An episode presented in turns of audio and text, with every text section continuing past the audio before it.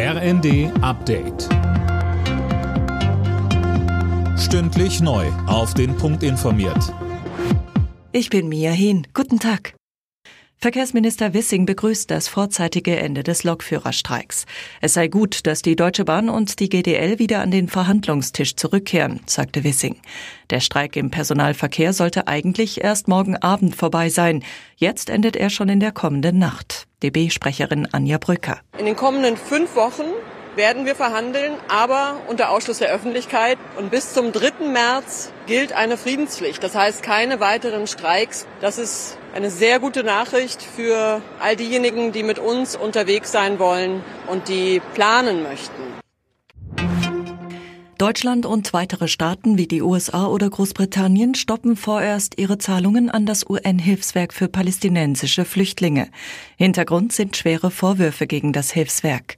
Zwölf Mitarbeiter stehen im Verdacht, beim Terrorangriff der Hamas auf Israel am 7. Oktober beteiligt gewesen zu sein.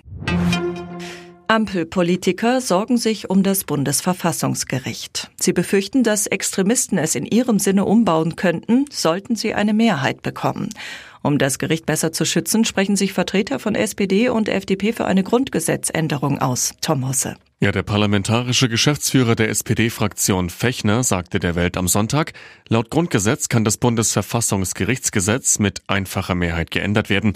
Er schlägt deshalb vor, eine Zweidrittelmehrheit daraus zu machen. So sieht es auch sein FDP-Kollege Tomé. Er erklärte, man müsse die Verfassungsgerichtsbarkeit widerstandsfähiger gegen Feinde der Demokratie machen. Hintergrund für die Überlegungen sind die hohen Umfragewerte von extremen Parteien im Bund.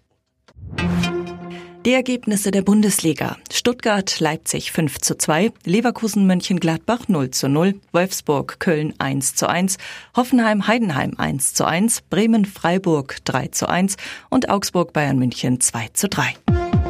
Alle Nachrichten auf rnd.de